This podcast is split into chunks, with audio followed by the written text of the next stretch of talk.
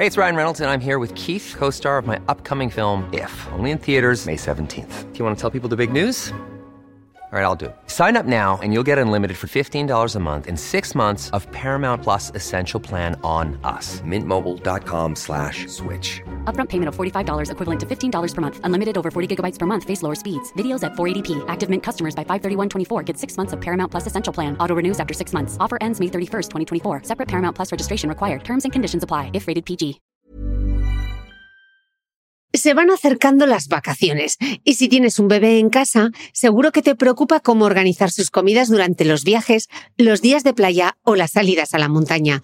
Una opción cómoda y muy socorrida son los potitos de Nutriben, porque saben cuánto te preocupa dar a tu bebé tarritos nutritivos y con todas las garantías. Los potitos se preparan aquí en España con los mejores ingredientes, como frutas, verduras, carnes o pescados, y solo emplean aceite de oliva virgen extra. Esos ingredientes tal cual se trituran, cocinan y se envasan al vacío para su correcta conservación. Y ya sabes que igual de importantes son los ingredientes que lleva un alimento como los que no lleva.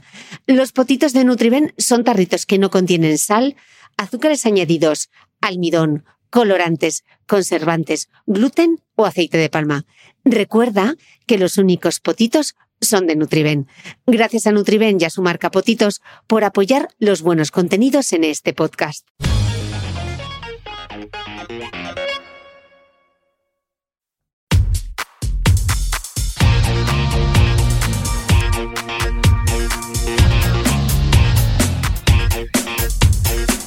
Hola, soy Cristina Mitre, periodista y autora del blog de Beauty Mail. Bienvenidos a mi podcast, donde todas las semanas charlaré con los mejores expertos de la cosmética, la nutrición, el fitness y el bienestar, para que te sientas bien y te veas mejor.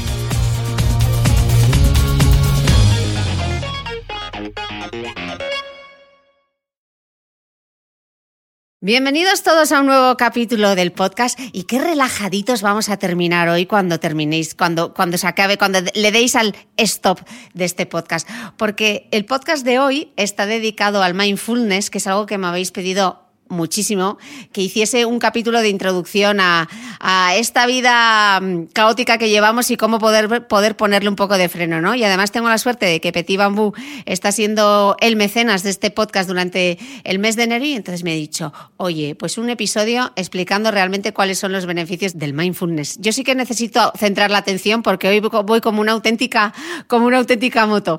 Hoy está conmigo Belén Colomina, ella es psicóloga y psicoterapeuta gestalt especializada en infancia y adolescencia, es instructora de meditación y profesora de yoga para niños y es autora además de mindfulness para familias y del libro La adolescencia, siete claves para prevenir los problemas de conducta.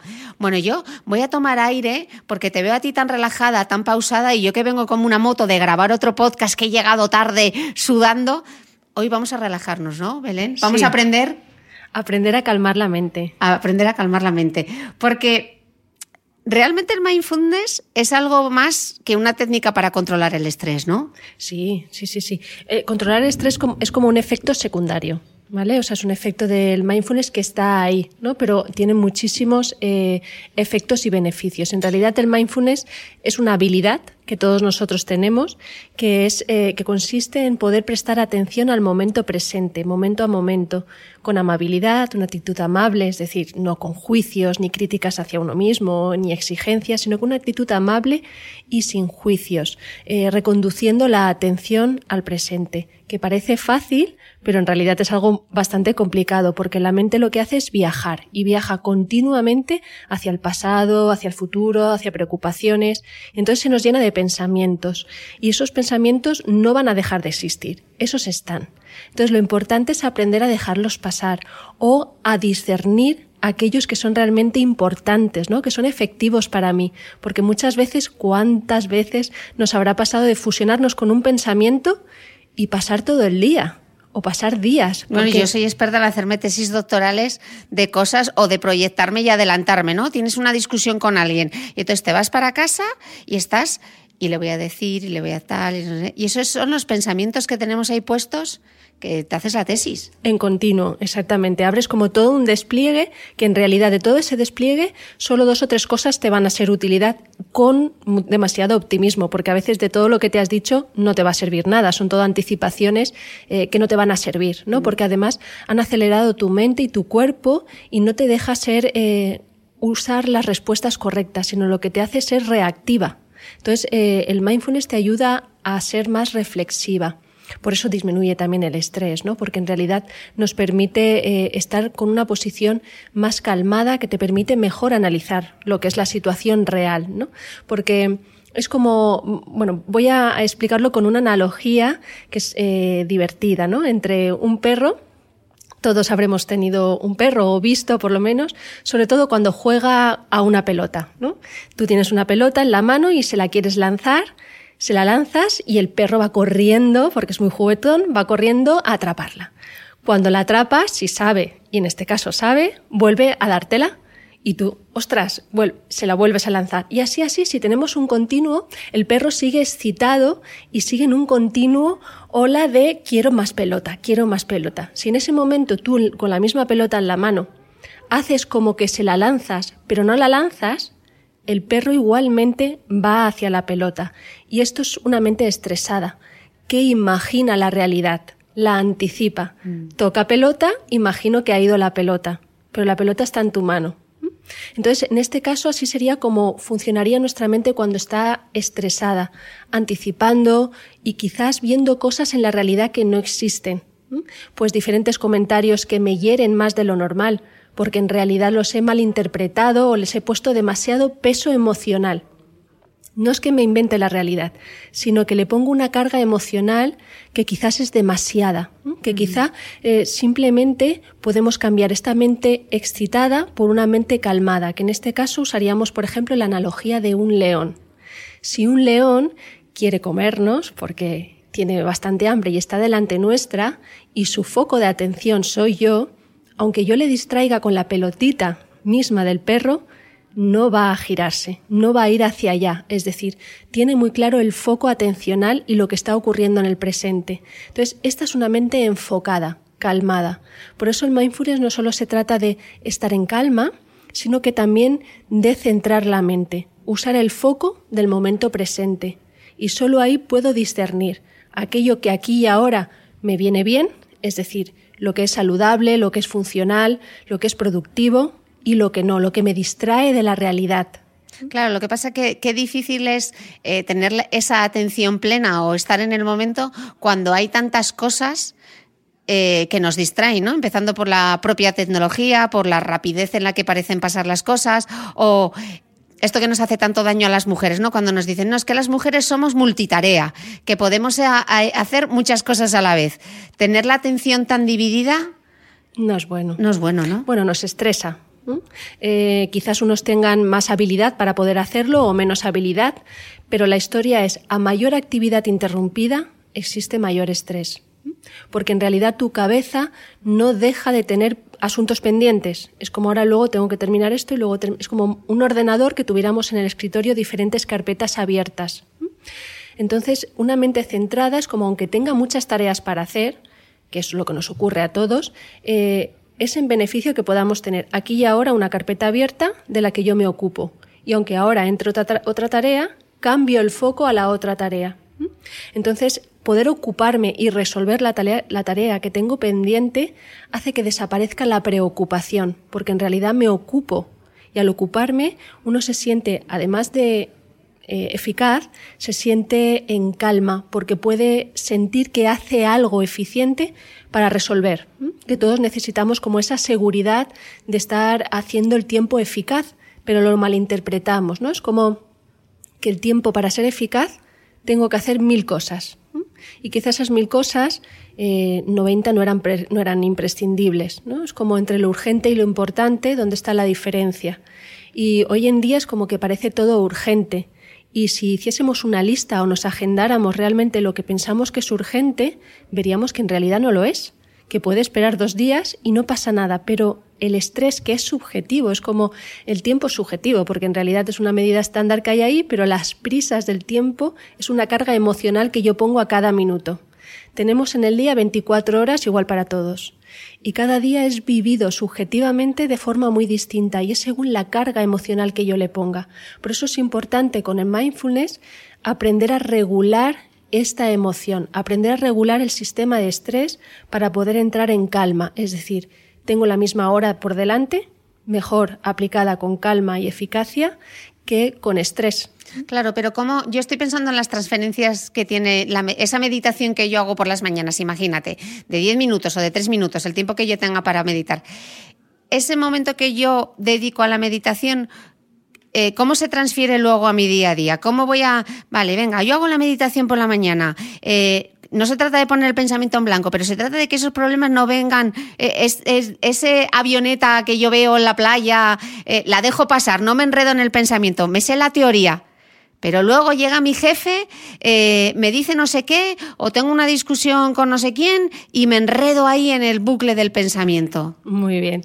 Ahí en realidad tenemos dos formas de practicar mindfulness.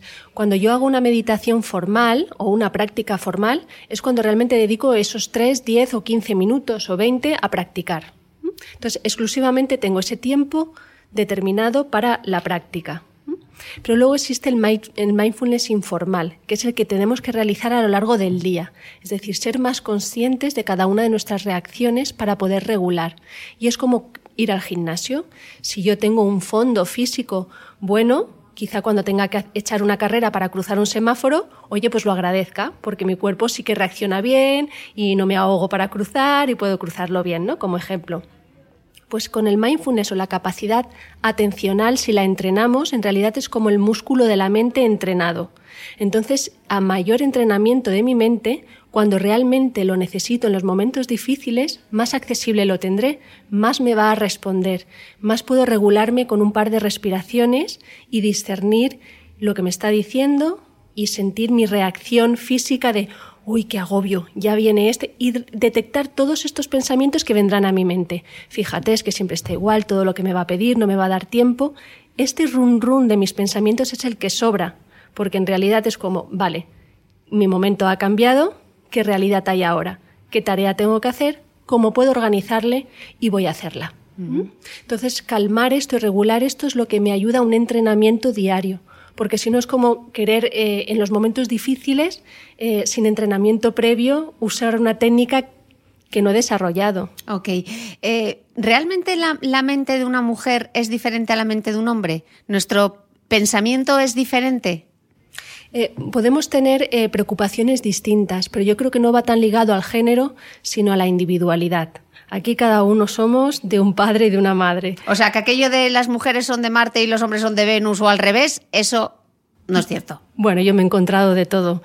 Entonces, eh, creo que a nivel de la mente eh, no existen esas diferencias, pero sí esa diferencia individual, ¿no? Es como, según mi pasado, según mi historia, a mí me vean a reactivar o activar demasiado unas circunstancias que a lo mejor a ti no. A lo mejor determinadas reacciones de personas perdón, determinadas reacciones de unas personas a mí me tocan demasiado y tú dices, uy, qué tontería, ¿y por qué se preocupa por esto? Entonces, ¿por qué a mí sí me toca esto y a ti no? Pues eso depende de nuestra historia, ¿no? de nuestro pasado, de qué cosas eh, allí me dejaron tocada o, me dolieron o me frustraron. Entonces eso sí tiene que ver más con esta alta reactividad, que es muy individual muy personalizada. Es cierto que luego, en, pues, eh, a lo mejor con los roles, cada uno pues sí que tiene preocupaciones distintas, ¿no? Pero va un poco con la carga diaria o con la historia de cada uno. ¿Por qué tenemos esa, eh, lo dices además en, en, el, en el libro de Mindfulness, eh, y aparte lo llamas igual que yo, el centrifugado mental. ¿Por qué tenemos esa tendencia a ponernos en el centrifugado de la lavadora? Sí, es como el programa de, la lavadora del centrifugado, que en realidad su efectividad está hecha para que sea solo durante un tiempo determinado. Es decir, yo tengo un problema y le doy a la centrifugadora. Entonces va rápido y entonces pienso rápido para encontrar una solución o para ver qué cosas puedo hacer, porque es un momento en el que necesito resolver algo urgente. Entonces ahí eh, pongo la lavadora en centrifugado. Pero ¿qué sucede? Que muchas veces no nos damos cuenta que mantenemos este centrifugado a lo largo de todo el día. Y es cuando, si esto vamos a la analogía de la lavadora, vemos que es un desperdicio, tanto de energía, porque no sirve de nada tener tanto tiempo un centrifugado, y luego es un derroche de, de tanto de energía, de dinero en este caso por la luz, pero luego la ropa no sale mejor. O sea, la ropa eh, sale peor porque a mucho centrifugado sale ya pasada. Entonces el centrifugado o una mentalidad rápida de pensamiento rápido y eficaz está hecho para que lo usemos en los momentos puntuales que necesitamos, no para llevarlo en el día a día. Sin embargo, nuestra sensación de ir rápidos, porque nos arrastra el estrés. A mayor estrés, mayor sensación voy a tener de que necesito hacer las cosas mucho más rápidas, de que necesito pensar mucho más rápido y necesito eh, acelerarme. Entonces, es diferente ser efectiva y hacer muchas cosas a ir acelerada. Entonces es como... Yo voy acelerada, lo reconozco. Mi propósito del 2019 es, es soltar el acelerador, a ver si lo consigo. Bueno, seguro que sí, seguro que sí. Y me pregunto, ¿es realmente el mindfulness para todo el mundo? Pues yo invito a probarlo, porque en realidad es una habilidad que todos tenemos, no es nada que tengamos que aprender de nuevo, simplemente es entrenar nuestra mente. Y entonces es cómo no vamos a querer entrenar nuestra mente, ¿no? Es como tener un cuerpo y no querer cuidarlo, y es como, bueno, ¿puedes no cuidarlo? Sí, es una elección, ¿no? Pero desde mi recomendación es como cómo no vamos a conocer nuestra mente y quererla entrenar eh, para que el músculo de la atención eh, vaya y se dirija allá donde yo quiero ir, ¿no? Es como si fuese un faro, en el libro Mindfulness para Familias también lo explico así, ¿no? Me gusta ver esta parte de nuestra mente como un faro. Eh, un faro que guía, realmente está guiando al barco que allá en la oscuridad de la noche quiere amarrar en tierra y le indica la dirección. Entonces un faro tiene que ser firme, con buena luz, claro. Y estas son cualidades que tenemos que entrenar en nuestra mente porque están. Sin embargo, en el día a día, cuando la mente está como muy intoxicada, muy acelerada, con muchos pensamientos y divaga de un lado a otro, es como un faro que la luz sea turbia, pero además que vaya de un lado hacia otro enfocando diferentes direcciones. Pues yo no sé si el barco llegaría a la misma tierra, lo que sí sé es que llegaría más enfadado, más tarde y con un desperdicio energético de haber ido de aquí para allá, ¿no? Entonces, si yo tengo una mente qué mejor que entrenarla para esta claridad, para esta dirección, para este enfoque, ¿no? Y así en realidad lo que estoy haciendo es algo por mi vida. Voy a coger las riendas de mi vida, porque si no, todos hemos tenido esa sensación cuando uno está estresado de que la vida le lleva. Y esto es importante uno darse cuenta porque indica que algo estamos haciendo mal, porque es importante parar y sentir la capacidad de que yo puedo llevar el timón. Sí, es ese que lo hablas también en el libro, ¿no? El piloto automático, que cuántas cosas hacemos en nuestro día a día que vamos en piloto automático, ¿no? Muchísimas, muchísimas. En realidad habrán como unos 70.000 pensamientos diarios, todos ahí, la mayoría repetidos del día anterior y, y así vamos, ¿no? Pero lo importante es que rompamos este piloto automático. Muchas cosas están automatizadas en nuestra mente eh, para ejecutarlas más eficazmente. No voy a pensar todos los días cómo lavarme los dientes o cómo vestirme. Entonces eso está todo codificado en automático. Pero lo usamos en exceso, porque esto es una cosa y entonces está usado a bien pero luego resulta que lo usamos, ¿cuántas veces nos ha pasado conduciendo o en transporte público que llegas al lugar del trabajo y dices, ay, ¿cómo he llegado? Claro. No te has enterado de nada del trayecto, es decir, estabas en piloto automático, no has tenido un accidente, ibas en el coche y sabías ir mm. derecha, izquierda, parar en los semáforos, pero tu mente no estaba. Tu mente, tu cuerpo estaba llevando el coche, pero tu mente estaba quizá a veces ni te acuerdas en dónde estaba, quizá ni siquiera sabes de quién estaba pensando. Mm. Y esto es un piloto automático que hay que romper. De hecho, dices algo en el libro que me, que me parece muy interesante, que el problema es que esos pensamientos eh, condicionan eh, las emociones, ¿no? Y que por eso tiene tanta importancia eh, observar esos pensamientos porque al final son los que generan una conducta, ¿no? Exacto, exacto. O sea, nuestros pensamientos y nuestras emociones son mucho más importantes de lo que creemos y por eso es muy importante entrenar la mente, porque en realidad van a dirigir mi día. Y no es lo mismo que un pensamiento siempre va encadenado a una emoción. Si yo pienso, ay, qué bien, eh, voy a hacer hoy una cosa que me gusta, o mira, hoy tengo la entrevista con Cristina Mitre, qué ilusión, ¿no? Y esto me conecta con una ilusión, mi cuerpo y mi mente está predispuesto hacia una actitud en el día de hoy. Entonces, no, no, es lo mismo cuando yo pienso en algo triste, negativo, o, cuando repetimos una y otra vez mil y unas situaciones de lucha, de discusión, de que el mundo debería ser distinto, porque ahí también nos enganchamos un montón, ¿no? El mundo debería ser como yo digo y no como es. Esto es una equivocación, porque en realidad el mundo nunca va a responder a tus expectativas, sino que tú tienes que ir adaptándote a él para ir cumpliendo tus sueños y tus propias expectativas, no hacia afuera, sino hacia adentro, ¿no? Siempre empieza el camino hacia adentro.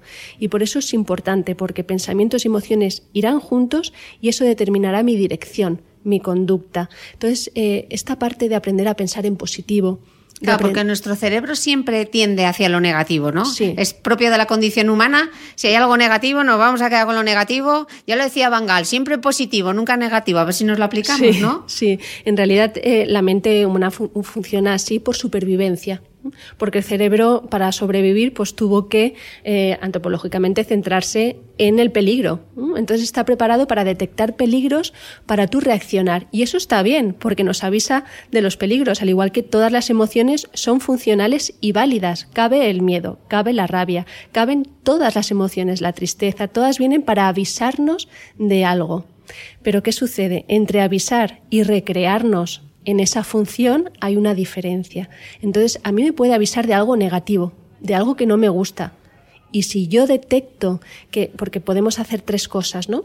Eh, hay estímulos que me gustan, entonces me voy a fusionar con ellos, que también hay que aprender a soltar.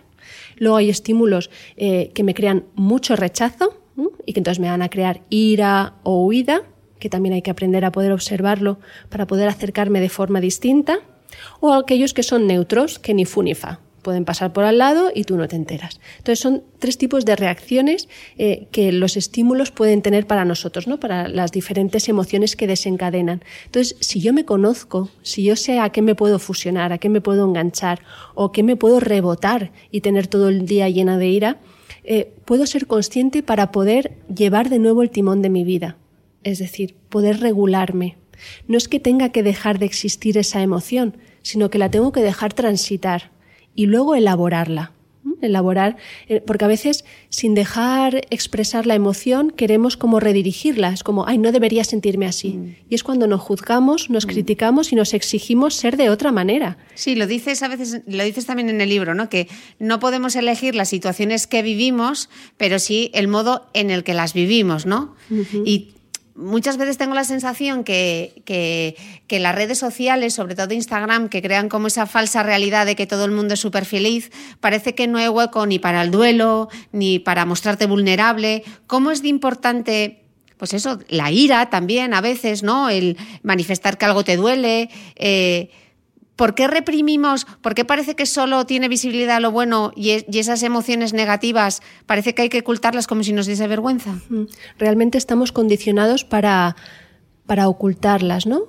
Y realmente es todo lo contrario, porque son saludables y todos las tenemos. Entonces, una cosa es tenerlas y transitarlas o recrearnos en ellas demasiado, ¿no? Pero tanto en las buenas como en las malas, es decir, en las que me aferro demasiado o en las que suelto. La historia de, toda esta parte externa, ¿no? Sería como yo te paro tu propia emoción por algo que a mí me resuena, por mi propia angustia. Y esto lo podemos ver en los nenes, ¿no? Cuando los niños a lo mejor están llorando y entonces enseguida eh, vamos a pararles el llanto. No, no, no llores, no llores, si no pasa nada, venga, vamos, vamos, ¿no? Y le cortamos el llanto, pero por una propia angustia del adulto, porque en realidad el niño transita las emociones mucho mejor que nosotros. Y el niño está llorando y se le atiende, ¿qué te ha pasado? Pues ahora vamos a hacer esto y podemos transitar con él y luego enseguida pasa el estímulo siguiente y, al, ratito puede estar riéndose de la misma cosa y transita. Pero cuando frenamos es la angustia del propio adulto y esto lo llevamos luego cuando somos mayores, ¿no? Entonces entre nosotros hacemos lo mismo, eh, cortamos las emociones. Entonces si yo tengo una experiencia en la cual deposito una emoción vulnerable para mí en un otro y ese otro no me apoya o me acompaña, evidentemente empiezo a reprimirla. Sin embargo, cuando yo expreso algo alegre, veo que sí te tengo y sí tengo tu atención y si estás ahí, entonces por propio condicionamiento empiezo a modelar mi conducta enseñando más lo positivo que lo negativo, cuando no es negativo. Repito que usamos estas palabras para poder diferenciarlas, pero en realidad es saludable, porque si yo tengo, si estoy triste o estoy en duelo, estoy triste y estoy en duelo. Y las emociones todas son válidas y hay que aprender a acompañarlas. Pero cuando allí fuera hemos dejado de ser sostén para el otro, pues el otro se va a cerrar, ¿no? Y va a empezar a, mostrar la cara que queremos ver, simplemente por supervivencia social. Y los duelos, cada vez se, ha cortado todo más, ¿no? Y es como una...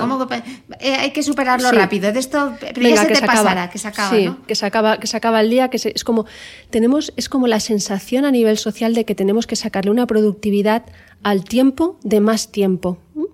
Y si nuestros abuelos hablaran sobre esto, en realidad se reirían de nosotros, ¿no? Porque ellos han sabido vivir una buena tarde de domingo. Ellos han sabido vivir eh, una buena familia, o sea, una buena comida familiar, ¿no? ¿Y cuántos de nosotros en una comida familiar está pensando en otras cosas, viendo el móvil para responder, están más afuera que adentro. Y las nuevas tecnologías nos están llevando más hacia allá, ¿no? Por eso están como eh, llevando nuestra mente a una mente de mono, que decía John Capacin, ¿no? Uno de los eh, instructores de mindfulness, en el cual eh, es como el mono que va de rama en rama, de aquí para allá, en Sintuntún, nuestros pensamientos funcionan así. Nuestra mente va de pensamiento en pensamiento, como si fuese de rama en rama, y no estamos en lo que estamos. Y esto es lo que sucede cada día más con las nuevas tecnologías o con, o con tanto estímulo a los que estamos eh, sometidos o expuestos, ¿no? que al final no estamos en lo que estamos. Y por eso el entrenamiento de la mente o el mindfulness es importante para poder dirigirla allá donde estoy. ¿no? Y a veces eh, cuántas situaciones nos hemos visto desperdiciándolas o no saboreándolas porque no nos hemos enterado, porque nuestra cabeza estaba en otro lado, ¿no? ¿Y cómo se hace en esos momentos? Porque yo al menos no estoy meditando, que, lo voy a intentar porque es mi objetivo. Eh, ¿Cómo hacemos para que no se nos distraiga? Porque yo he empezado por quitarme los móviles. Cuando es una comida o cuando he quedado con alguien, intento no tener el móvil cerca. Hmm. Esa es una importante, porque si no cada, cada alerta del móvil pues va a capturar mi atención, pero luego también es recordarme internamente cuál es mi intención. Si mi intención de esta comida o de esta hora es de compartirla contigo, entonces no hay estímulo que pueda competir con esto, porque tengo clara mi disposición, mi intención y que mi acción va a ir acorde a esto. Pero muchas veces no dedicamos el tiempo a esta intención, y nos creemos eh, que tenemos como otros objetivos, ¿no? Entonces, por eso, como decía antes, ¿no? entre lo urgente y lo importante, es, eh, tenemos que discernir más lo que es importante para nosotros y no solo darnos cuenta cuando lo hemos perdido. Por eso muchas veces nos damos cuenta o reaccionamos tarde, cuando nos ha pasado algo malo, hemos perdido a una persona o cuando estamos delante de una enfermedad y entonces de repente es como el tiempo la calidad del tiempo cobra una importancia exquisita. Y entonces es recuperar esa importancia exquisita en nuestro día a día, porque en realidad es un milagro que nos levantemos cada día y que cada día podamos eh, disfrutar de 24 horas, de poder ver, de poder levantarme, que mi cuerpo responda, que mi habla responda, que pueda realmente eh, hacer aquello que quiero porque tenemos la libertad de poder hacer en este día lo que yo quiero. Y esto es un absoluto privilegio que nadie me asegura que lo tenga mañana. Entonces, si realmente recupero como esta importancia o esta intención hacia lo importante para mí, puedo recuperar una calidad del tiempo, porque al final se trata de habitarlo, si solo tenemos, si por ejemplo tú y yo solo tenemos cinco minutos porque nos hemos cruzado y vamos con prisa, bueno, pues quizás solo tenemos cinco minutos, pero quiero aprovecharlos contigo, quiero estar firmemente contigo, quiero estar porque me interesas, porque me importas, ¿no? Y a veces solo tengo cinco minutos y mi cabeza no me deja estar, porque se me abren tres carpetas de no me va a dar tiempo, es que me tengo que ir, ahora esta me va a contar aquí un rollo y ta, ta, ta, ta, y entonces pasan esos cinco minutos que son igual cinco minutos que has estado ahí, pero que no has usado, que has estado pendiente y además peor, porque te has ido más estresada que de haberlo disfrutado, porque le dices a la otra, solo tengo cinco minutos, y estás, abandonas tus pensamientos, te relajas y estás cinco minutos. Even when we're on a budget, we still deserve nice things. Quince is a place to scoop up stunning high-end goods for 50 to 80% less than similar brands. They have buttery soft cashmere sweaters starting at $50, luxurious Italian leather bags, and so much more. Plus, Quince only works with factories that use safe, ethical, and responsible manufacturing. Get the high-end goods you'll love without the high price tag with Quince. Go to quince.com/style for free shipping and 365-day returns. Hey, it's Ryan Reynolds, and I'm here with Keith, co-star of my upcoming film If, only in theaters May 17th. Do you want to tell people the big news? All right, I'll do it. Sign up now and you'll get unlimited for $15 a month in six months of Paramount Plus Essential Plan on us. Mintmobile.com slash switch. Upfront payment of $45 equivalent to $15 per month. Unlimited over 40 gigabytes per month. Face lower speeds. Videos at 480p. Active Mint customers by 531.24 get six months of Paramount Plus Essential Plan. Auto renews after six months. Offer ends May 31st, 2024. Separate Paramount Plus registration required. Terms and conditions apply if rated PG. ¿Sabías que los bebés son capaces de autorregularse y comer lo que necesitan? Hasta el primer año, la leche ha de ser su alimento principal, bien sea lactancia materna o artificial, y poco a poco podrán ir probando diferentes texturas y alimentos. Ahora, con buena temperatura, a todos nos gusta salir más de casa, y en verano pasamos mucho tiempo fuera, en la playa, la montaña o recorriendo el mundo. Si tienes un bebé que ya ha empezado con la alimentación complementaria, para esos momentos puedes contar con los diferentes tarritos que ofrece Potitos. Hay recetas para bebés desde 4 y 6 meses y solo llevan ingredientes como frutas, verduras, carnes o pescados que se trituran y se envasan tal cual. Los potitos de Nutriben son tarritos seguros, fáciles de conservar y transportar, ya que no necesitan refrigeración, tan solo mantenerse en un lugar fresco. Se calientan en microondas o al baño María, sin conservantes ni azúcares añadidos. Gracias a Nutriben y a su marca Potitos por ser nuestro mecenas del mes.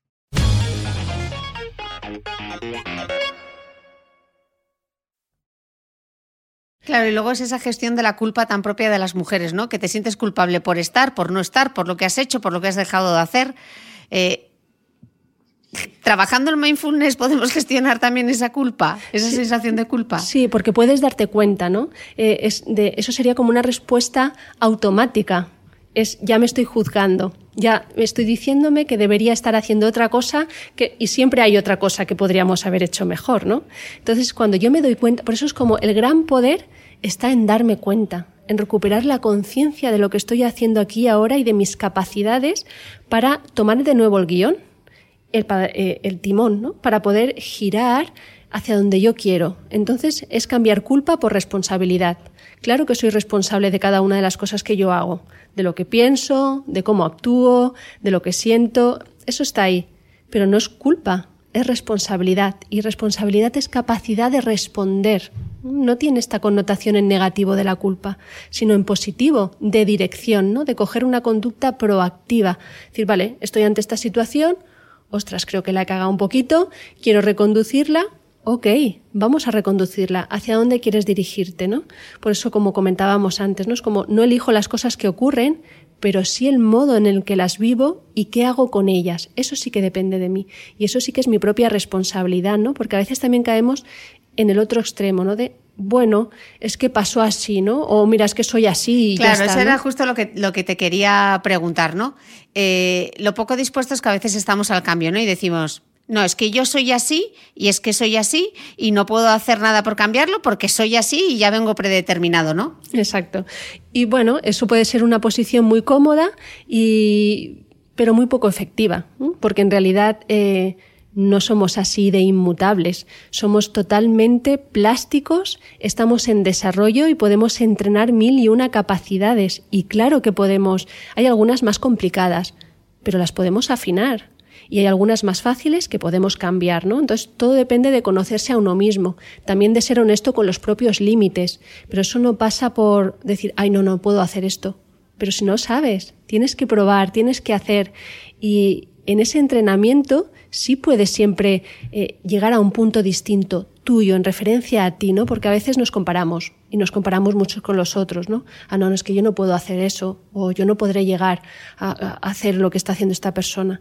Ya, pero es que tú no tienes que hacer lo que hacen los otros, ¿no? Es importante conocerse uno y tener sus propias metas, mejorarse a uno mismo, en sus propios objetivos, no en referencia a, sino en los míos propios, ¿no? Entonces seguro que cada vez avanzo y cada vez aprendo más, ¿no? De lo que se trata. Que lo digo siempre, ¿no? Que el término de comparación siempre esté fuera, eso va a ser una fuente inagotable de, estrés y de insatisfacción personal, ¿no? Porque es como si yo me comparase siempre con Chema Martínez, que, que, corre muchísimo, es que no lo voy a lograr nunca.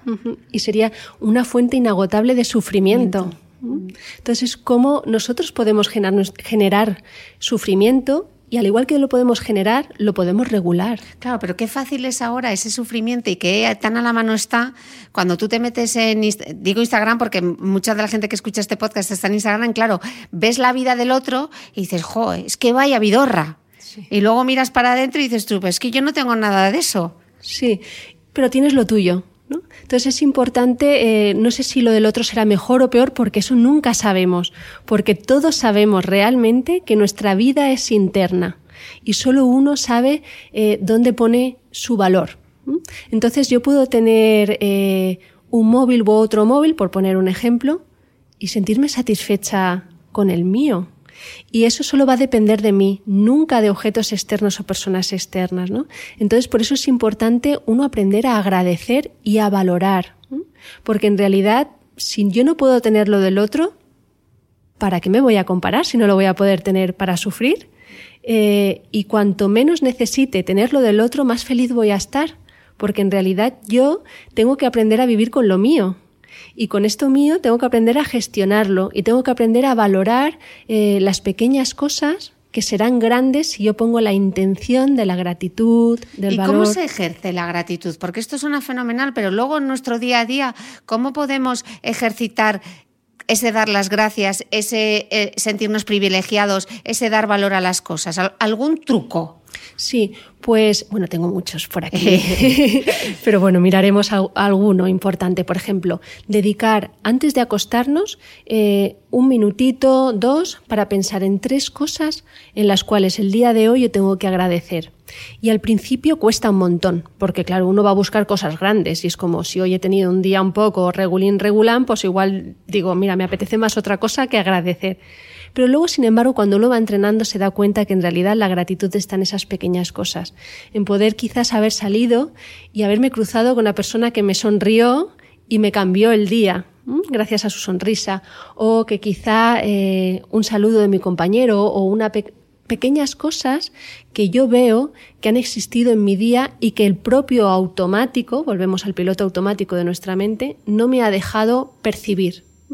Entonces, eh, se trata de un entrenamiento de regresar conscientemente a las cosas en positivo y de valor que a todos nos pasan cada día, porque recordamos que levantarnos y tener eh, este cuerpo de poder levantarnos, poder hablar, poder compartir, es ya un milagro. Con esto ya tendríamos muchas gracias que dar, ¿no? Sin embargo, no le damos el valor ni la importancia ni el cuidado que requiere. Entonces, es como un entrenamiento que poco a poco ya tres cosas luego se te quedan cortas, ¿no? Porque en realidad ya la conciencia está puesta en el día a día, en las 24 horas a lo largo en las que puedes ver, ostras, qué bien que me haya ocurrido esto, o qué bueno el café que me he tomado, qué agradable era el Señor el que me ha servido. Entonces, mi mente empieza a acostumbrarse a generar pensamientos positivos y de gratitud. Y esto es un entrenamiento, porque como hemos visto, la mente no te va a llevar para allí. La mente te lleva hacia lo negativo, los problemas, las preocupaciones, ansiedad, estrés. Pero yo tengo el poder, la responsabilidad de poderlo girar, ¿no? De poder entrenar a que pueda ir hacia el otro lado. Claro, porque estábamos antes hablando de ese nefasto diálogo interno que muchas veces eh, tenemos con nosotros mismos. Estábamos hablando de antes de irnos a la cama, pero yo estoy pensando esas mañanas que nos levantamos y lo primero que decimos delante del espejo, vaya ojeras, vaya piel, ¿dónde voy con este pelo? Eh, pero estoy horrible, pero qué fea estoy. ¿Cuántas veces? Muchas. Muchas. Y seguro que las que nos están escuchando ahora se están mm, haciendo así jijiji porque esa soy yo. Sí, sí. ¿Cómo es de importante eso, porque muchas veces estamos como pensando lo que comemos, el cosmético que utilizamos, pero no estamos pensando en lo que con lo que estamos nutriendo nuestro pensamiento, ¿no? ¿Cómo son de importantes esos pensamientos? Son fundamentales, son fundamentales, porque como estábamos viendo, son los que van a dirigir tu día. Te van a causar una emoción, decir, ay madre mía, qué cara tengo, cómo estoy, cómo voy a salir así, ya me pongo eh, o estresada o de mal humor o me siento peor, ¿no? Y yo misma estoy dirigiendo eso porque no estoy entrenando mi mente a poder verme con otros ojos, ¿no? Poder verme. ¿y cómo, ¿Y cómo, se entrena la mente a, vernos con más compasión o, a querernos un poquito más? ¿Eso se puede hacer? Sí, y es fundamental y totalmente recomendable, porque además eh, yo puedo generar en mi día eh, esos pensamientos que yo quiero para poder sentirme mejor. Es decir, es muy importante, al igual que veíamos al final del día, que podemos hacer un repaso en positivo de tres cosas que me hayan gustado y agradecer, pero al igual que cerrar es, es, bueno, también es muy importante cómo lo abrimos, ¿no? Entonces, conforme tú dices, si yo me levanto y ya empiezo con la retaíla de pensamientos en negativo, estos ya me van a conducir a, a un camino que ya sabemos todos dónde acaba. Sin embargo, yo puedo elegir levantarme y redireccionar mi mente a una intención importante para mí. Es decir, más allá de todo esto que estamos viendo, ¿qué es realmente lo importante que hoy quiero conseguir? Pues que quiero conseguir eh, tener un día amable. Voy a intentar ser amable conmigo. Y esto, ya que parece muy fácil, es muy difícil. Sin embargo, cuando uno lo va entrenando y es capaz de hablarse mejor a sí mismo, porque no lo olvidemos, somos nuestro peor enemigo y todas y todos lo sabemos cuando nos ponemos delante de un espejo, cuando de un espejo mental, ¿eh? no, no hace falta que sea el físico. Nos decimos cosas horribles.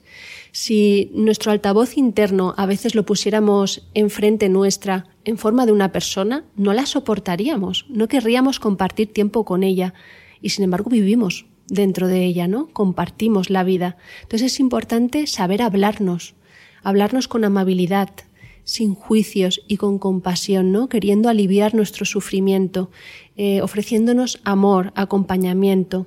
Porque si además esto empieza por mí, seguro que mi relación contigo va a cambiar, porque mis ojos cambian. Voy a estar con una predisposición también a quererte porque no tengo una herida abierta, ¿no? Entonces es importante eh, aprender a entrenarnos y cuidarnos por dentro. Nuestra claro, igual que decimos que en el gimnasio, pues cuando yo digo 15 repeticiones de, eh, yo qué sé, en el press de banca, esto es igual con la mente. Igual. Entonces, que a veces te puedes ver, sentir no sé, yo a veces me puedo sentir un poco absurda de, venga, voy a decirme el mensaje, pero funciona. Bueno, esto así tan repetitivo no, porque acabamos en un automático igual. Entonces, ¿Tiene que salir del corazón o qué? Sí, tengo que eh, estar consciente. Mm. Entonces, más que una repetición cognitiva, entonces la repetición cognitiva yo me puedo decir mil veces, uy, qué bien estoy, uy, qué bien estoy, qué bien estoy, y luego por debajo, si yo me presto atención, por debajo hay una vocecilla que dice, ah, no, no, no te lo creas que no. De esta vocecilla es de la, que de la que tenemos que ser consciente y dirigirnos a ella y atenderla. Es decir, realmente reparar y atendernos eh, como una madre atiende a un bebé. Con cariño, con amor, con dulzura, con todo es válido te quiero y te voy a acompañar a estar mejor, porque no se trata de quedarnos en un mal estado, sino transitarlo para mejorar, ¿no? Entonces de esto se trata no de tapar y no ver aquello que no quiero ver y decirme otras cosas, sino ir a aquello que me duele y realmente poderme acompañar, poderme ver con unos ojos amables. Y esto es lo más complicado, porque incluso en, en, el propio mindfulness, cuando quiero redirigir mis pensamientos, cuando yo veo que mi mente se ha ido otra vez, yo misma me critico, uy, ya me he ido otra vez, es que mira que soy, es que al final esto no va a ser para mí. Y ya empezamos con el play de pensamientos automáticos, negativos, juicios, exigencias. Si no pasa nada, nos pasa a todos. La mente funciona así, yéndose y criticando o juzgando, la historia es, puedo redirigirla al presente y hablarme de forma distinta. Y esto es un entrenamiento. Y entonces, a ver, ¿ya me has convencido con el mindfulness? Cualquiera que nos esté escuchando, ah, pues yo quiero empezar por el mindful, con el mindfulness, que creo que me va a venir bien. ¿Por dónde se empieza? Bueno, por el, mindfulness eh, yo empezaría también a practicar la práctica formal, ¿no? Porque luego están las prácticas informales, como hemos dicho, que puede ser caminando, puede ser mientras lavo los platos, mientras estoy en el gimnasio, haciendo las actividades cotidianas, ¿vale? Pero la práctica formal es como ir al gimnasio. en realidad. ¿no? Es decir, es como un entrenamiento aparte eh, que dedico exclusivamente para mi cuerpo y en este caso para la mente. Entonces, eh, las meditaciones estándar pues pueden estar alrededor de los 10 minutos, pero con esto no hay que agobiarse, porque igual uno dice, uy, no encuentro 10, no, o me agobio en los 10 minutos porque mi mente se va de aquí para allá. Eso es normal. Entonces, eh, lo importante es ajustar primero el tiempo a un tiempo que para mí eh, sea mm, adecuado. Sí, decías también que hay, es importante el lugar, el momento y el tiempo, ¿no? Que son como las tres claves Sí. que tenemos que tener en cuenta, ¿no? Sí, porque tenemos que ser realistas, ¿no? Es como si voy a dedicarle 10 minutos, pues realmente que tenga esos 10 minutos reservados en un buen lugar en el que pueda sentir que no me pueden molestar, en un lugar eh, que yo pueda sentir como externamente esa calidez que voy a necesitar internamente, ¿no? Eh, si yo esto no lo no soy real conmigo misma, yo misma me estoy poniendo la zancandilla. Es como, bueno, 10 eh, minutos. Así lo haré en el descanso del trabajo. Cuando baje a por el café me debe bajar, voy a dedicarlos ahí. Sabemos que no van a ser eficaces, ¿no? Entonces, si simplemente son 5 o 10, que sean 5 o 10 realmente de yo sentirme con la intención de practicar. Porque eh, una cosa es el propósito y la otra cosa es, vale, una intención verdadera. Y con esa intención verdadera es a la que, bueno, si no he llegado a 10 minutos y puedo con 5 porque los 10 minutos son demasiado para mí, bueno, pues empiezo con 5. Porque lo que tengo es eh, que aprender a disfrutarlo, a sentir que son 5 minutos o 10 minutos realmente dedicados para mí. Es un encuentro conmigo misma. Y si no tengo esos 10 minutos en un día, ¿qué me puedo pedir a mí? Entonces realmente sí tenemos ese, ese tiempo. Es querer habitar ese tiempo de esa manera. Y luego realmente, una vez que yo he conseguido entrenarlo cada día y se instala como un hábito, es cuando empiezo a ver los resultados. Porque muchos empiezan a practicar muy motivados para, para sentirse más en calma o no ser reactivos o disminuir el nivel de estrés. Y claro, esto en dos o tres sesiones o dos o tres días no se consigue. Es como pretender ir al gimnasio y que en tres días yo pueda obtener resultados, ¿no? Es como, bueno, puedes hacer algo, pero no has conseguido nada para mantener a largo plazo, ¿no? Todos los resultados a largo plazo y los beneficios vienen por una práctica continuada, por un hábito, ¿no? Entonces es importante que seamos realistas en el tiempo y que nos lo dediquemos cada día, ¿no? Con la intención de, de encontrarnos con nosotros mismos. Es un momento muy chulo y que además luego nos va a permitir hacer esta práctica informal de la que hablábamos, ¿no? De al resto de 24 horas, porque o en los, en los momentos de crisis es donde estaremos entrenados para poder reaccionar y es donde diremos, ostras, yo esto, esta situación en otro momento de mi vida hubiera armado aquí un pollo y fíjate tú que viene salido, ¿no? De esta situación. Ahí es donde empezamos a ver los resultados, ¿no? Es como en esta situación nos habremos visto todos, ¿no? De una discusión con alguien y de repente llegas a casa, porque claro, nuestro pensamiento sigue ahí pensando. Pues la, fíjate, lavadora, la lavadora, que está centrifugado. Pues fíjate, le hubiera dicho que tal, siempre me pasa lo mismo, es que le tenía que haber dicho. Y ya en casa resulta que viene la respuesta correcta. Y dices, fíjate, es que solo que le hubiera dicho esto y ahí estamos armados de razón. ¿Por qué ocurre esto ya en casa? Pues porque nuestro sistema de estrés ha disminuido y ha entrado el sistema de calma. Entonces la reactividad ha desaparecido y mi conducta proactiva y reflexión se ha puesto en marcha y entonces nos viene justo la respuesta que queremos. Es que le tenía que haber dicho. Claro, fíjate, y es que es la mejor respuesta, ¿no? Y esta viene con la calma. Entonces la calma se activa la reflexión y la conducta proactiva y me vienen las soluciones. Entonces, ¿por qué esperarnos a tan después cuando yo puedo anticiparla y poderla llevar al momento? ¿no? Es decir, al momento o a lo mejor no tan momento, pero que no me conduzca a una discusión, a una reactividad. Entonces yo me puedo dar cuenta de esto y activar el mindfulness, ¿no? la, la capacidad de regulación, en definitiva. ¿no? Entonces con esta regulación veo que en las situaciones críticas, como esta, por ejemplo, es donde lo podría activar. Pero si pretendo que por una vez que lo haya hecho ya me salga bien, fíjate, a mí no me sirve de nada. Es bueno que quizá necesitamos un poquito más de entrenamiento. Y respecto a la postura, ¿mejor sentados o lo podemos hacer por la noche cuando nos metamos en la cama a hacer la meditación o es mejor en una postura determinada? Bueno, la cama por la noche es un poco peligrosa. Te quedas dormida. Porque entonces mucha gente empieza, y, pero bueno, si es una forma de empezar para cada uno, pues está bien. Pero como recomendación en ese caso sí que sería pues eh, sentada o bien en, en, una silla o bien en, en el suelo, en, sobre un cojín de meditación o zafú, en la posición del loto, ¿no? con las piernas cruzadas, las manos sobre los muslos ¿no? y los ojos Bueno, pueden me empiezan a doler las lumbares, los, solo de solo pensarlo, Solo sentada en el suelo con los isquiones ahí. Sí. No sé yo si me vería muy cómoda. Sí, bueno, existe la silla, también hay banquitos de meditación que te permiten estar sentados ahí para que las rodillas tampoco duelan y si no, pues la opción es la silla. Lo importante de la silla es mantener la espalda recta para no hacer posición siesta, sino una posición de meditación, ¿no? Porque realmente no vamos a relajarnos, sino a entrenar la mente. Entonces, la, ¿Y cómo es importante la respiración? Perdona. muy importante, porque eh, bueno, en, en este principio, por ejemplo, mindfulness de atención a la respiración, una de las prácticas que hay, la respiración se convierte como nuestra ancla al presente.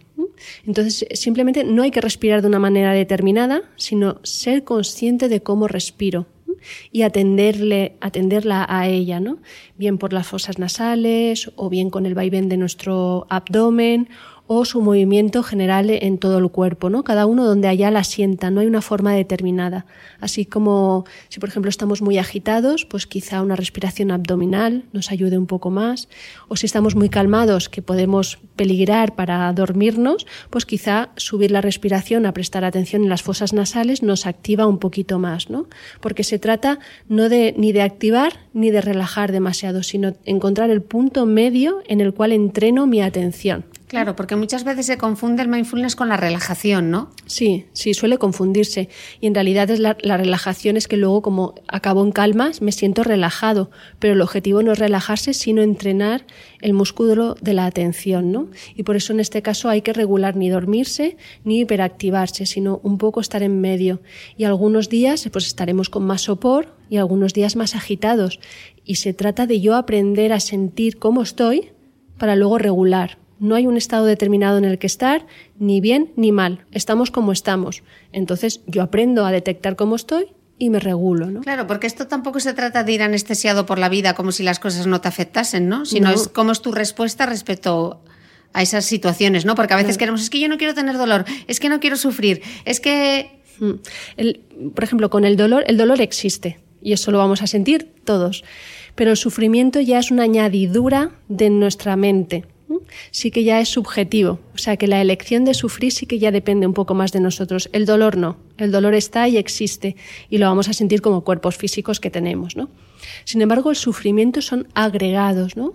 Y agregamos muchas cosas, muchas emociones y muchas reactividades a nuestro día a día que cargan cada una de las situaciones que ocurren, ¿no? Es como muchos velos detrás de una misma situación. Y muchas veces eh, lo, lo habremos experimentado, ¿no? El, por ejemplo, un típico ejemplo, ¿no? De cuando una amiga te cuenta algo y tú lo ves desde esa perspectiva, dices, bueno, yo esto tampoco le veo, lo ves lo mar de, la mar de natural, encuentras tú misma la solución, a ti no te preocupa en absoluto. Sin embargo, es una misma situación, pero ella la está viviendo con Como una angustia. Exactamente, ¿no? Entonces, ese gran drama o esa gran angustia son los velos emocionales y agregados que nosotros le ponemos a la situación. Pero que cuando vemos esa misma situación sin ningún velo, vemos que la situación no es de tanto peso, que se resuelve y punto, o se deja pasar y punto, no tiene más. Entonces ahí podemos comprobar cuánto de peso emocional y de carga añadimos cada uno de nosotros. Y la mente funciona así, y eso es inevitable. La historia es, aunque sea inevitable, puedo activar muchos recursos para que eso dure el mínimo tiempo posible. Si algo me genera tristeza, me va a activar la tristeza. Eso es así, no lo puedo evitar. Por eso no voy a ir anestesiada. Me va, a generar tristeza aquello que me lo genere. Ahora, eso sí, vivir todo el día con angustia es distinto.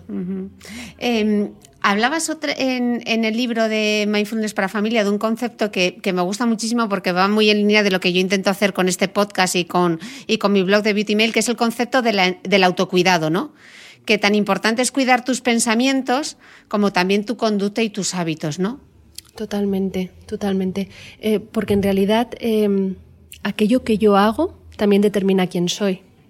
Si yo, por ejemplo, un día enfadada, un día que uno se sienta como muy cargado de ira o de rabia, uno si observa su cuerpo, su cuerpo está rígido, tenso y todas mis conductas hacia afuera y mi trato hacia los demás es más brusco, más tenso, eh, con menos palabras amables, por no decir ninguna, y con un trato que, quizás genere más tensión, que esa misma espiral va retroalimentando en mí esa rabia, porque allá afuera lo único que estoy cultivando es tensión.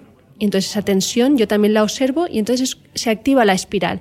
Lo que pasa es que yo luego no quiero verlo y es como, uy, el mundo, qué día he tenido y qué fatal me trata, ¿no? Y es como volvemos a proyectar afuera aquello que yo estoy generando también por dentro, ¿no? Sin embargo, si yo asumo la responsabilidad de lo que hago, puedo empezar a ver, y bueno, ¿y yo cómo estoy? ¿Y yo qué parte de responsabilidad tengo en esto, ¿no? Entonces, cuando uno empieza a notar su cuerpo tenso, rígido, el entrecejo fruncido, la mandíbula apretada, apenas, apenas respiramos, que decir, muchas veces la función respiratoria la dejamos como de lado y nuestro pobre eh, cuerpo responde muy agradecido porque no nos morimos, pero no le prestamos la atención suficiente como para darnos aire, respirar y darnos ese espacio entre situación y emoción, ¿no? Entonces, si yo me doy cuenta y quiero generar un cambio, puedo empezar a destensarme yo en vez de pedir al mundo que me trate distinto, ¿no? Poder empezar a, ver mi ira, a ver qué es lo que me ha enfadado, qué es lo que me está sucediendo y destensar, relajarme, destensar mi cuerpo y empezar a ver mi mente de una forma amable para poder, poder ver el problema fuera de todos estos velos, ¿no? Entonces ahí empieza a generar un cambio y afuera empiezo a recibir otras cosas. Por eso cuando se dice que el día lo voy construyendo y es que realmente eh, el día, tu percepción cambia según donde tú tengas el pensamiento. Y allá, como tú tengas el pensamiento, generarás una conducta. Si yo te trato mal a ti, pues probablemente tu mirada tampoco sea de amabilidad. Quizá también tú me devuelvas una mala mirada, ¿no? Y yo me quedo con que me estás mirando mal. Entonces ahí empieza toda una espiral de la que no nos damos cuenta, un bucle. Y es importante cortarlo, pero no cortarlo para decir que el mundo tiene la culpa, sino cortarlo para poder asumir mi responsabilidad y el otro, pues no sé qué le habrá pasado en su día, ¿no? Pero yo sí sé lo que me ha pasado en el mía, en el mío y puedo hacerme cargo de esto, ¿no?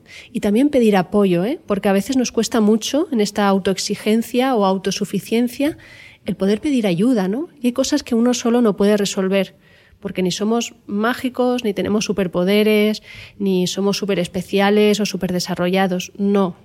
Eh, por muy eficientes que queramos ser, a veces necesitamos un apoyo externo, ¿no? Alguien que nos pueda entender, que nos pueda acompañar, que nos pueda escuchar. Y por eso es como las relaciones de calidad, de escucha atenta y activa hacia el otro se están perdiendo y es importante recuperarlas, ¿no? La sensación de habitar el tiempo y habitar las relaciones, estar con el otro con una calidad. Acompañar, ¿no? Lo que mm. decías, acompañar ese, ese transitar, que a veces no tienes la respuesta, pero le estás escuchando de manera activa y le estás dando tu atención, ¿no? Sí, y todos necesitamos esa atención. Entonces, eh, y muchas veces eh, la buscamos de forma disfuncional, ¿no? Con conductas muy extravagantes o llamativas para simplemente tener atención, ¿no?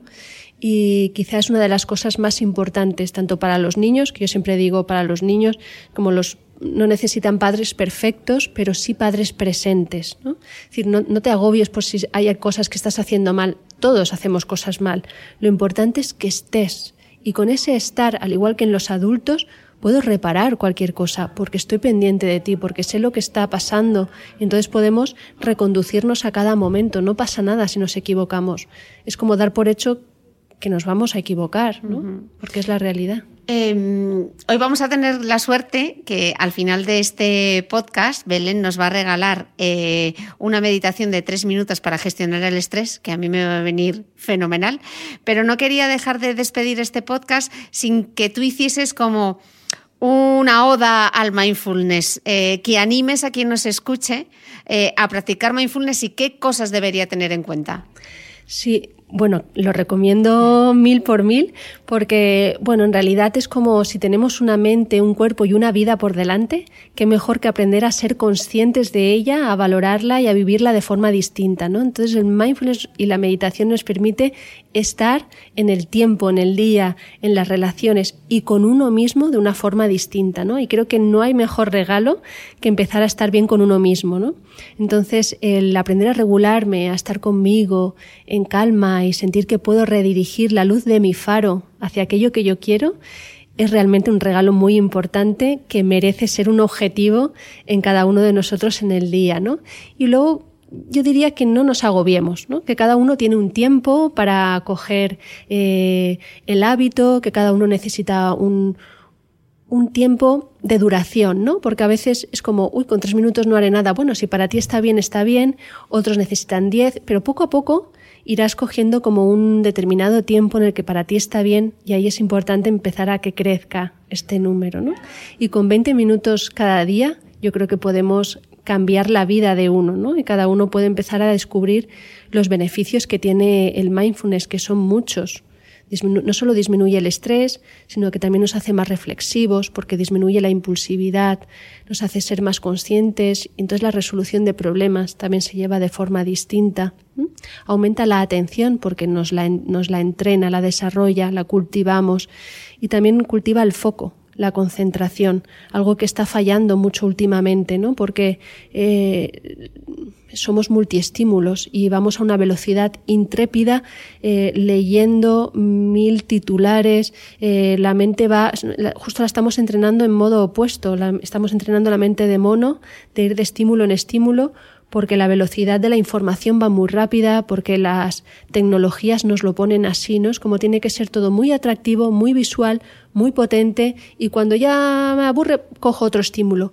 Y son todos estímulos externos, y esto es muy peligroso, porque la vida luego no es así. La vida la voy construyendo y todos lo sabemos internamente. Cuando uno luego está muy triste mal, eh, no lo anima a un estímulo externo, por muy vistoso que sea porque se ha destruido algo internamente. Entonces es mejor construir esa estimulación divertida adentro de nosotros y con ese refugio interno construido ya podemos ir afuera, ya podemos disfrutar de todo lo que nos ofrece la tecnología, la vida, pero si olvidamos la parte de dentro, lo de fuera no nos va a servir. Necesitamos construir una buena casita interna, ¿no? Donde refugiarnos y donde cada día eh, aprender a vivir, ¿no? Hija, qué regalo, Belén, de verdad. Yo me lo apunto y tengo el firme propósito en 2019 porque yo sí que necesito el foco y ser un poquito más reflexiva y no ir como pollo sin cabeza, que en esta vida que llevo a veces pierdo un poco el norte y gestionar, gestionar mejor eh, esta carga de estrés. Eh, un pedazo de regalo esta entrevista. Os animo a todos a que probéis esto del mindfulness y que os quedéis ahora porque Belén nos va a regalar em, un mindfulness de relajación. Así que respirad profundo y aquí va la meditación. Muchas gracias y nos vemos el próximo domingo. Hola y bienvenida a esta sesión de meditación con Petit Bambú. La siguiente meditación de tres minutos ha sido realizada con mucho amor y en exclusiva para el podcast de Cristina Mitre. Mi nombre es Belén Colomina y te felicito por dedicarte esta pausa para cuidarte.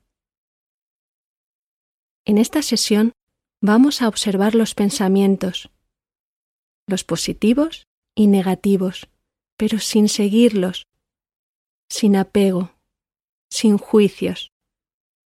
Te deseo una feliz sesión.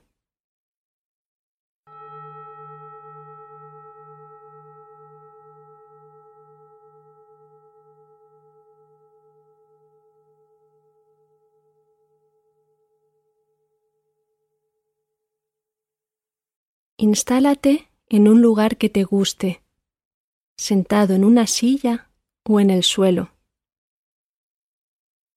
Intenta adoptar una postura digna y cómoda, que poco a poco se convierta en tu base.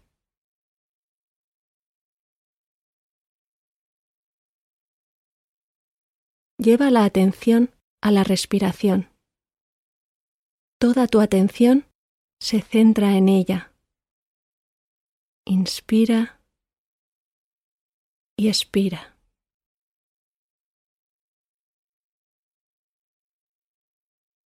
Observa en cada momento cómo nacen tus pensamientos, cómo se desarrollan y cómo desaparecen, sin corregir nada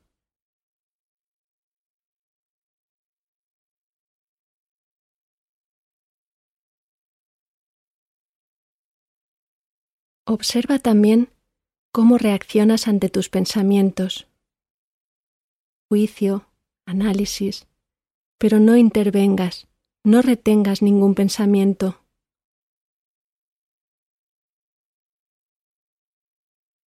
Deja que pasen como si vieras pasar las nubes desde una ventana. En un momento dado, la nube sale del marco de la ventana y desaparece.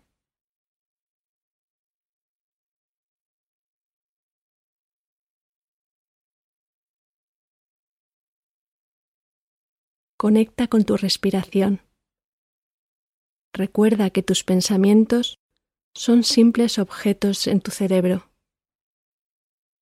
Cuando los observas, te das cuenta de que surgen sobre temas muy distintos, que ni tú has elegido.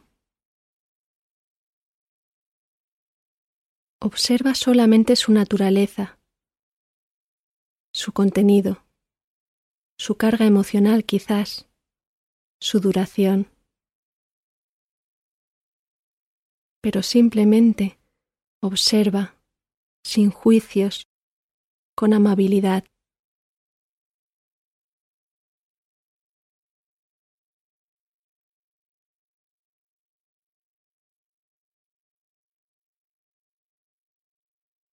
Y ahora regresa al lugar donde estás.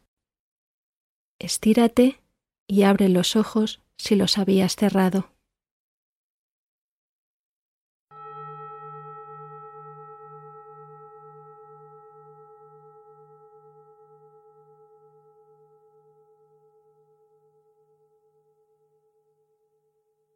¿Cómo ha ido? ¿Qué has experimentado? ¿Cómo te sientes por dentro? Meditar es aprender a salir de nosotros mismos a extraernos de esos pensamientos para estar presentes en nuestra vida. Lo que te acabo de proponer no es nada fácil. Te felicito por haberte dedicado estos tres minutos preciosos para ti. Te esperamos en la app de Petit Bambú si deseas continuar tu camino por la meditación. Hasta pronto.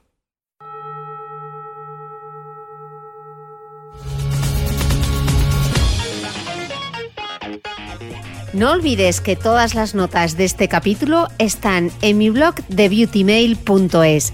Además, si no quieres perderte ningún capítulo del podcast de Cristina Mitre, suscríbete a thebeautymail.es y a cualquiera de las aplicaciones en las que puedes escuchar mi podcast, como Spreaker, Apple Podcast, Spotify, Evox y YouTube. Solo tienes que buscar el podcast de Cristina Mitre y darle a suscribir. Y un último favor, si entras en iTunes y me dejas un comentario y además me regalas unas estrellas, ayudas a que este podcast tenga cada vez más visibilidad y pueda seguir creciendo. Te espero el próximo domingo con una nueva entrega del podcast de Cristina Mitre.